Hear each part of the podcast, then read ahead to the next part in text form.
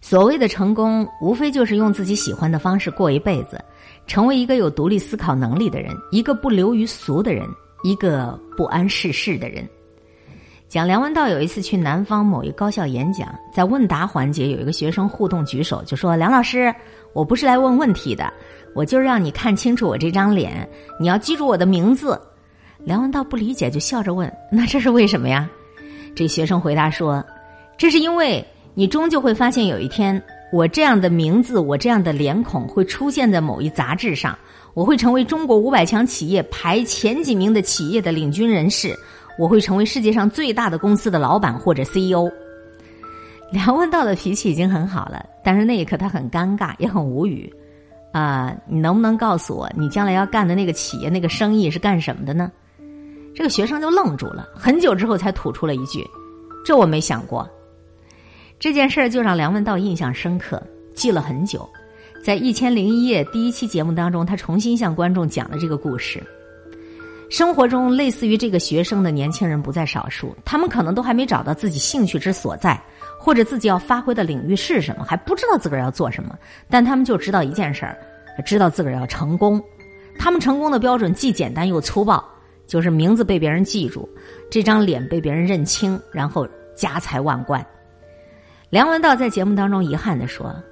这就是大家公认的一个标准，古往今来好像都这样。”二零一五年秋天，冯唐连续在北大、浙大、武大做了三场演讲，他讲的特别认真，讲他的跨行经历，讲他理解的生活，讲他最得意的诗作：“春水初生，春林初盛，春风十里不如你。”三场演讲下来，他以为同学们会特别关注他如何写作，会关注他这些年的经历，至少也会关注他怎么样就成了一名情色作家。但是他没想到的是，这些国内顶尖级学府的学子在互动环节纷纷举手提问的是：“您在北京后海边上的院子有多大呀？作家富豪榜上您排第几个呀？您创立的国内最大的医疗集团的收益大概是多少啊？”换一句话说，这些学生只想向他学习如何获得成功，如何做到事业有成、坐拥豪宅、名利双收的。冯唐就特别吃惊了，在他的认知里，成功从来不是一件可以学习的事儿。他说：“一个人可以学开刀，可以学乞讨，可以学算命，但是人没有办法学习如何成功啊。”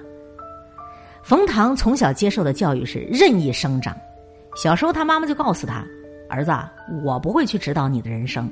你想吃什么吃什么，你想看什么看什么，做你自己喜欢做的事儿。冯唐的妈妈拿了半个月的工资给冯唐买闲书，结果冯唐看了一堆黄色书籍之后，却学到了三个技能：常识、无畏、超脱。冯唐全部把这些都用在了生活和写作当中。冯唐后来说：“我痛恨成功学，我定义的成功就是。”内心恬静的用好自己这块材料，或有用或无用，本一不二。在每一个人都憋着一股劲儿往前冲的时代，人活一世好像就为了那几套房子、几辆车子，存折上多几个零，富豪榜上排上个名儿。如果能获得这些，人生就是成功的。但这个世界上能够获得大量财富的人毕竟是少数，中彩票的永远就只有那么几个。如果财富是唯一的标准，那么大部分人都是不成功的。还有一个更加可悲的现实，就是这种刻板的成功观已经过早的烙印进了年轻人的头脑。功利主义的盛行，使得校园生活日益枯燥，物质化的需求和各种压力冲淡了学生本来应该务虚的青春。没理想，不胡闹，不浪漫，在这个最应该放肆的年纪，青春却不可避免的滑向了平庸。陈丹青有一次上节目的时候啊，他说回国以后总有年轻人跑来问他：“陈老师，您是怎么成功的呀？”这种问题问多了，陈丹青就特烦。我没想过成功呀，我画画纯粹就是因为我喜欢呐。陈丹青在退步集里写：“成功观害死人呐！你要去跟人比，第一名还是第二名，挣一个亿还是挣两个亿？我对一切需要比的事物都没有反应。我知道我的画，我自己。”都毫无价值，但是我讨厌一群人脸上那种集体向前冲的表情。陈丹青要说的其实很简单：人生不是攀爬高地，成功也不是要去争抢第一，比来比去的人生注定是不幸福的。我觉得，人生最幸福的生活状态，就应该是你做自己喜欢做的事，有一个踮起脚就能够够得着的目标，踏踏实实的向前走。无论你做什么，你百分之百的热爱，你用心的去爱，用心在感受，